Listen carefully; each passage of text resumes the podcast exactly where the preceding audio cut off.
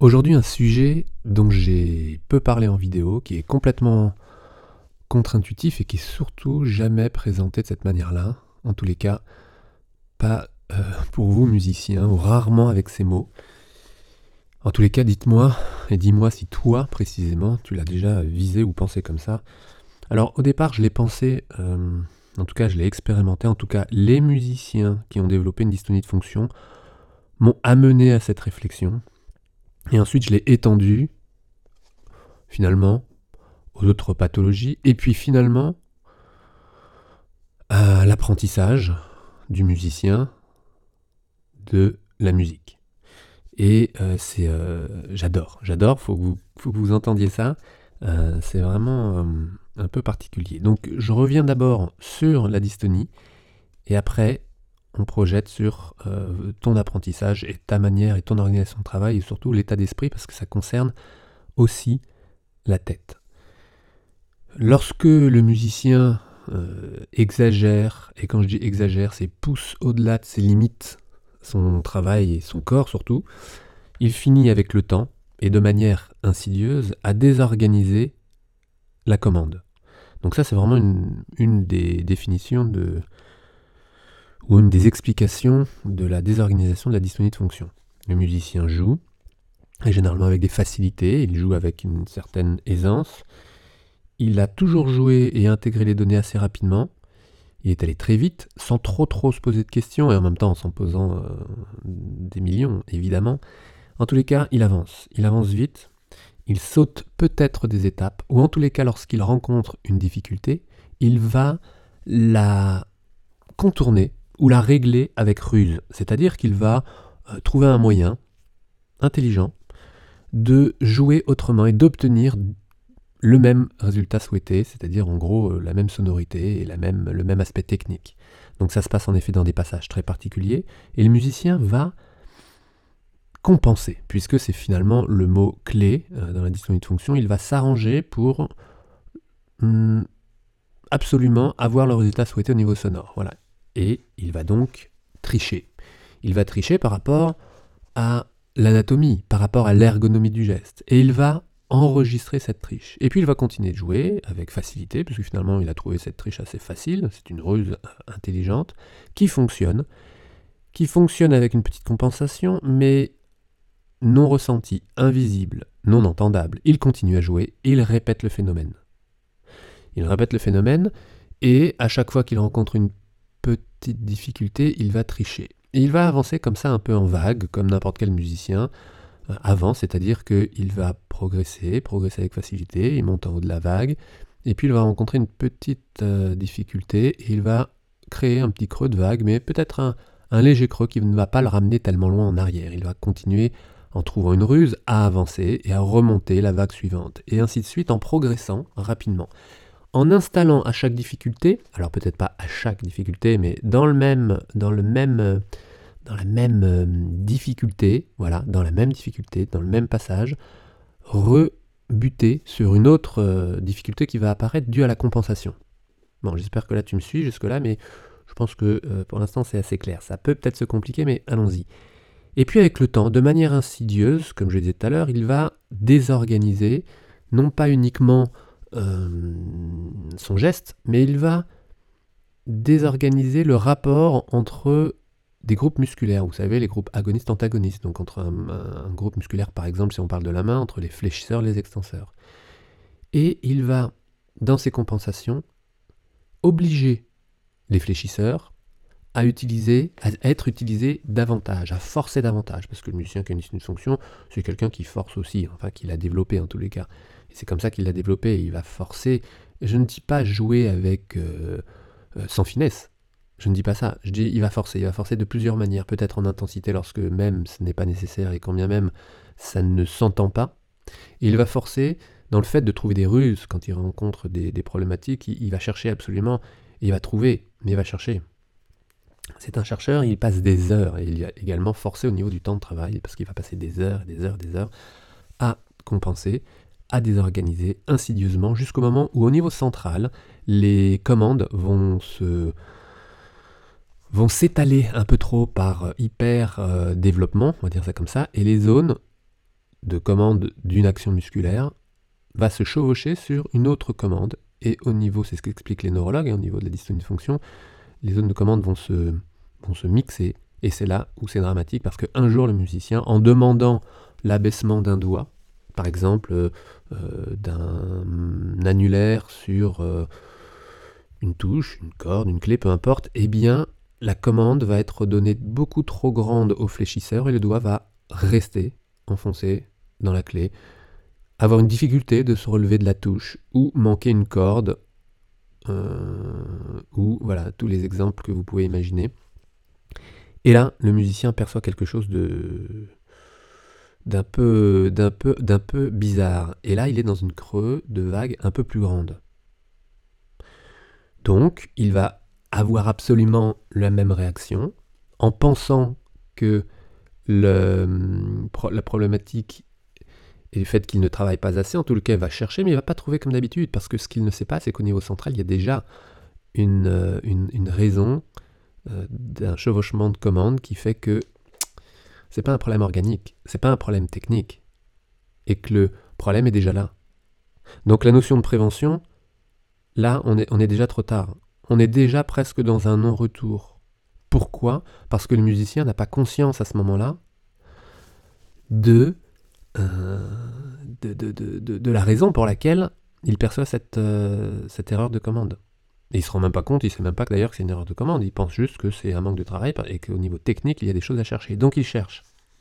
Il va rebondir, mais au lieu de remonter la vague, il va descendre la vague. Et c'est là où l'enfer commence. C'est-à-dire que il va travailler davantage, il va s'acharner, il va se concentrer sur des, des biais euh, pédagogiques, c'est-à-dire des erreurs de pensée. C'est-à-dire que par exemple, il va euh, plutôt que euh, de tonifier certains équilibres musculaires, il va se dire bon bah faut que je me relâche. Il va relâcher certains certains groupes comme par exemple les extenseurs, c'est-à-dire qu'il va donner plus de chances encore aux fléchisseurs d'être sollicités, sachant qu'au niveau de la commande, ils sont déjà euh, surcommandés par erreur. Et là, c'est l'enfer parce que plus le travail, plus le temps passe, plus l'anxiété augmente, plus le perfectionnisme intervient, et plus il descend dans euh, un creux de vague bas. Bien plus bas que là où il en était dans son dernier creux de vague, bien plus bas que là où il en était il y a 5 ans, dans sa technique instrumentale par rapport à cette gestuelle-là précise. Et le pire, c'est que ce musicien peut continuer à jouer à peu près normalement sans que cela ne s'entende. Sauf que lui, il l'entend. Et c'est pas réellement qu'il l'entend. En réalité, il le ressent, clairement, il ressent que le fléchisseur est trop sollicité, il le ressent et il le lit à un son qui n'est pas complètement parfait. Et comme il est perfectionniste, il va encore s'acharner. C'est un truc de, euh, de... Mais c'est un truc où, quand vous êtes dans cette dynamique-là, mais c'est trop tard. C'est trop tard, à part d'avoir un regard extérieur et, et encore, vous demandez à, à vos collègues, et qu'est-ce que vous disent vos collègues? Mais, mais non, j'entends rien, je ne vois rien. Non, non, c'est magnifique ce que tu fais, t'as un son... Euh, non, non, non, c'est dans ta tête là. Non, non, arrête. Non, non, te casse pas la tête, continue. Et ce collègue a raison, c'est dans la tête. Mais c'est pas dans la tête au niveau euh, psychologique. Mais pas du tout. Et c'est là encore où l'erreur re-rentre, parce que pour un peu que le musicien fasse un travail euh, X ou Y sur le mental, enfin en tout cas sur son psychologique, sur son état psychologique, il risque de tomber sur des éléments qui n'ont rien à voir avec le système et d'embrouiller encore plus les données. Évidemment, vous imaginez que le moral dans ces moments-là ne va pas très bien. Imaginez que c'est quelque chose que le musicien ne peut pas raconter, qu'il ne peut pas partager, et qu'il en parle, dès qu'il en parle à un collègue, il est incompris. Incompris, mais. Et lui, ça le désespère encore plus parce qu'il est le seul à ressentir, personne ne voit, personne n'entend sa problématique. Et ce musicien n'a pas mal. Parce que ces mini-compensations et cette désorganisation ne créent aucune surchauffe ne crée aucune, parce qu'on est dans une finesse d'exécution minime, donc aucune tendinite et autres surmenage musculaire. Quoique, il y a des exceptions, je ne vais pas le développer maintenant parce que le sujet n'est pas là. Et je voudrais avancer dans mon raisonnement. Et si vous me suivez jusque-là, si tu es encore à l'écoute, euh, écoute bien parce que maintenant ça va te concerner. Alors, à moins que tu aies déjà une dystonie et que le début t'a euh, évidemment touché.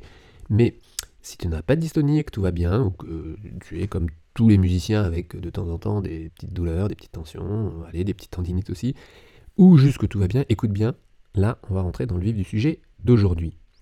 Donc ce musicien continue à jouer, il est dans le creux de la vague, et le problème c'est qu'il n'en voit pas le fond. Il continue à descendre parce que tout se complexifie, les relations avec les autres, les relations avec lui-même. Euh, il ne peut pas en parler encore parce que c'est incompréhensible, et non pas parce que c'est tabou, juste il ne comprend pas. Il a pas mal, tout va bien, vu de l'extérieur, et pour lui, rien ne va plus. Il va descendre très très bas, et le pire du pire, bah, évidemment, c'est que euh, la motivation diminue, et le musicien arrive à la déprime, voire à la dépression. Alors, c'est encore pas tellement le sujet, c'est encore pas tellement ce qu'il y a de plus grave. Parce que ce qu'il y a de plus grave, c'est qu'il ne comprend pas ce qui lui arrive. Et il n'a pas mal.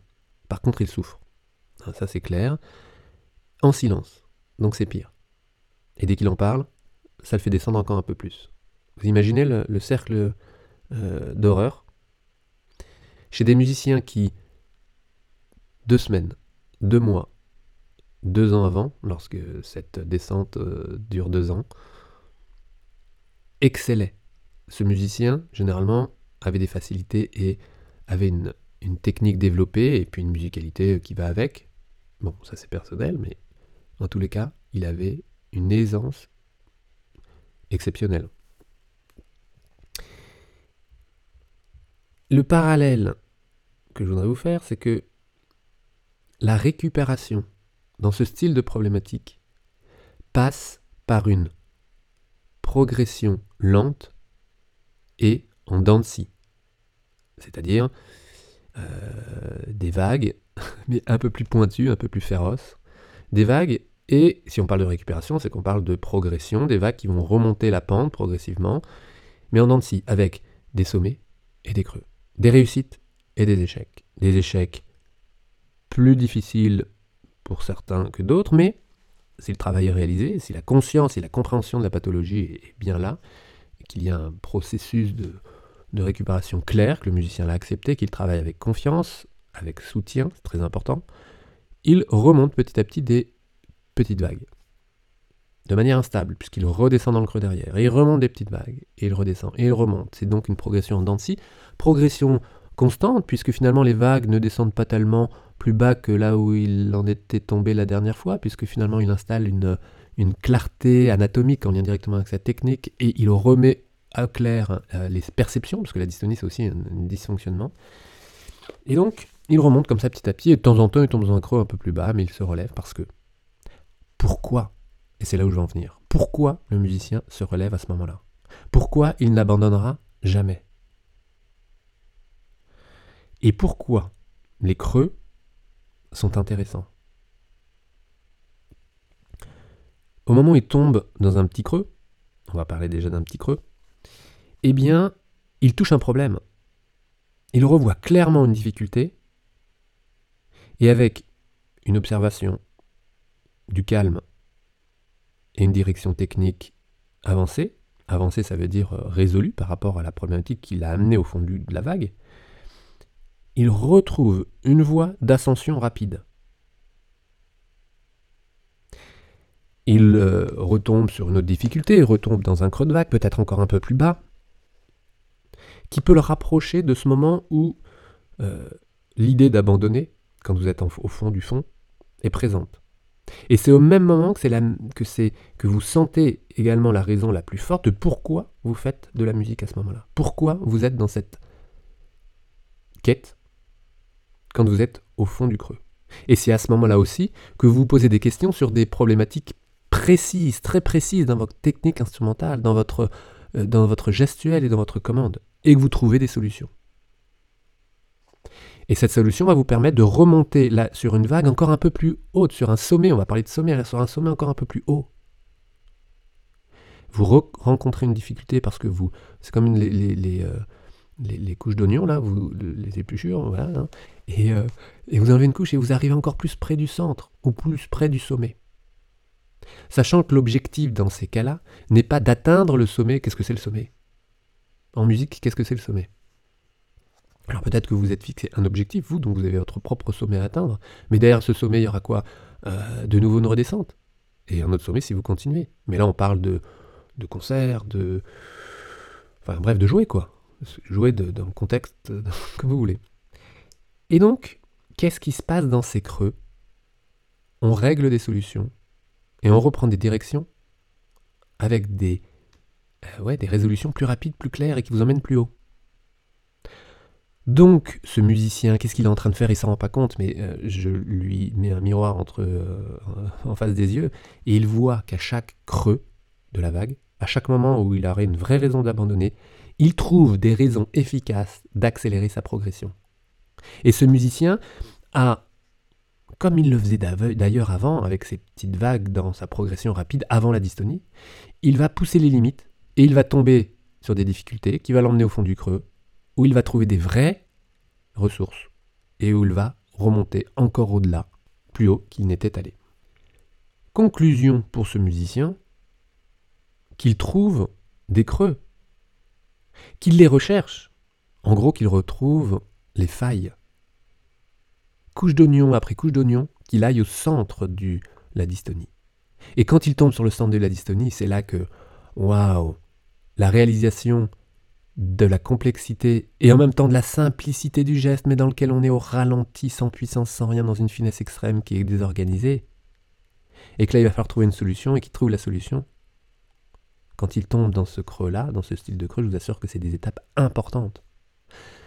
Mais pour ça, il faut s'assurer que les creux sont avisés, parce que si vous les appréhendez, vous êtes mal barré. On va le dire comme ça. Donc je vais faire euh, une sorte de conclusion qui va te permettre de, prendre ces données personnellement et de t'en servir.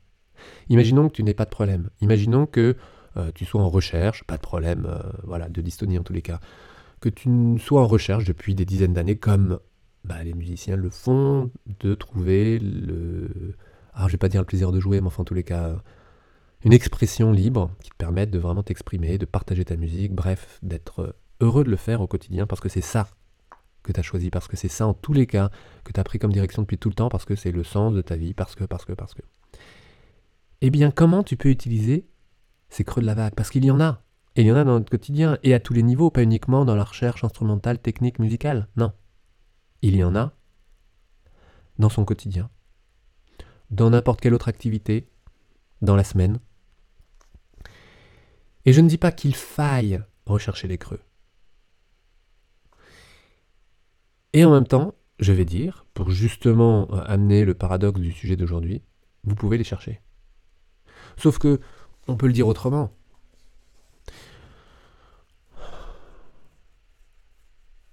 Et on peut le dire avec l'idée que ce n'est pas... Alors attendez, il faut que je sois clair, parce que c'est la conclusion et ça va être important. Euh, vous pouvez dire, je vois mon sommet de la montagne, mon objectif est très clair, je vais y arriver. Je vais y arriver, je suis à la hauteur. Je suis capable. Et de vous en persuader, mieux serait de développer euh, foncièrement en effet euh, son assurance, l'estime de soi et tout et tout. Mais de vous convaincre que vous pouvez y arriver, que vous y arrivez et que vous fermez les yeux sur certains creux en continuant à tricher, entre guillemets, à compenser, à trouver des solutions faciles, mais qui ne soient pas foncièrement justes par rapport à la problématique. Et vous foncez, et vous avancez, et vous avancez. Et c'est un peu ce qui se passe, et c'est risqué. C'est un peu ce qui se passe pour les musiciens qui développent, je vous l'ai expliqué tout à l'heure. En tous les cas, c'est un peu risqué. Non pas de développer une dystonie, heureusement, on développe une dystonie comme ça, d'accord? Il y a vraiment plein de facteurs caractéristiques. Mais en tous les cas, c'est risqué pour passer à côté de, du plaisir d'apprendre, de découvrir, de régler des, des, des, choses fondamentales qui vous donnent un plaisir extrême, et d'arriver euh, presque plus vite au sommet de la montagne, ou en tous les cas plus trop rapidement, pas équipé, et de retomber trop vite, trop bas. Et là, vous comprenez vraiment de quoi je parle, ou alors ou alors je suis vraiment pas clair, mais euh, il me semble que c'est clair. Donc l'idée, c'est d'être dans une recherche où les creux ne vous font pas peur, où le risque de tomber n'est pas grave. Et là, je prends le parallèle avec la danse, mais évidemment que la chute est géniale. Alors pas la chute euh, non contrôlée, évidemment, parce que là, euh, c'est la cata aussi, hein, vous pouvez vous faire mal. Non, non, non. Une chute contrôlée, un creux contrôlé, une difficulté consciente. Et c'est là où je dirais qu'elle est contrôlée, c'est qu'elle est consciente. C'est parce que elle est, vous êtes conscient que vous êtes tombé dans une difficulté et que là, au lieu de fermer les yeux et de compenser un peu et de tricher, d'aller vite dans la récupération ou dans la solution, c'est d'aller chercher une solution, mais foncière. Et qui dit foncière dit physique. Et qui dit physique dit ressenti consciemment, sans tricher. Sans se mentir, sans se dire, ça va, allez, je réglerai ça plus tard, j'avance. Et je passe mon trait, je passe mon morceau, je joue, et ça s'entend pas, ça marche. Vous avancez plus vite, mais vous n'approfondissez rien. Et la discipline de cette auto, de cette, la discipline de cette recherche est grande. Et il en faut de la discipline pour être dans cette dynamique-là et de profiter et se dire les creux sont bons, je ne les appréhende plus, je vais trouver des solutions et viser l'excellence. Et ça, c'est un travail quotidien, à tout instant. Voilà, j'espère que ça a été clair, parce que c'était un sujet qui n'était pas si euh, facile. Alors euh, oui, tu peux le résumer en une phrase. Hein. Tu peux dire, euh, voilà, tu peux le résumer en une phrase. N'hésite pas à me partager les phrases que tu pourrais il y a plein de phrases philosophiques, de dictons qui expliquent tout ça, mais moi je voulais vraiment le détailler à travers l'expérience de tes collègues qui ont vécu ça et qui vivent ça, et peut-être que tu t'es bien reconnu, et euh, bah, le conscientiser, de le clarifier, peut changer le regard sur l'appréhension des creux. Et je vous assure que dans la rééducation de la hum, dystonie, par exemple, euh, c'est un moteur énorme. Et en pédagogie ou en recherche musicale, euh, personnelle que tu peux avoir, c'est une aide précieuse. Donc expérimente-le la prochaine fois que tu tombes dans un petit creux, plutôt que de le contourner rapidement, de le résoudre très rapidement, d'installer des bases si claires. Et qu'est-ce que ça veut dire? Ça veut vraiment de te pencher sur la biomécanique, au niveau technique, hein. la biotechnomécanique, on va dire ça comme ça? Non, non, tout simplement sur tes sensations. Et sans mentir, en ralentissant le tempo. Et en ralentissant le tempo, tu ralentis euh, ton cœur. Ton cœur qui fait que tu tombes dans des moments de calme qui te permettent de ressentir encore mieux. Voilà, des solutions, il y en a plein, plein, plein. Euh, bah, je t'invite à regarder euh, les autres vidéos, à laisser, euh, à t'abonner et à envoyer ces histoires à tes collègues parce que c'est des histoires qui peuvent les intéresser. J'en publie chaque jour. On se retrouve demain. Je vous souhaite et je te souhaite une belle journée. Ciao, ciao.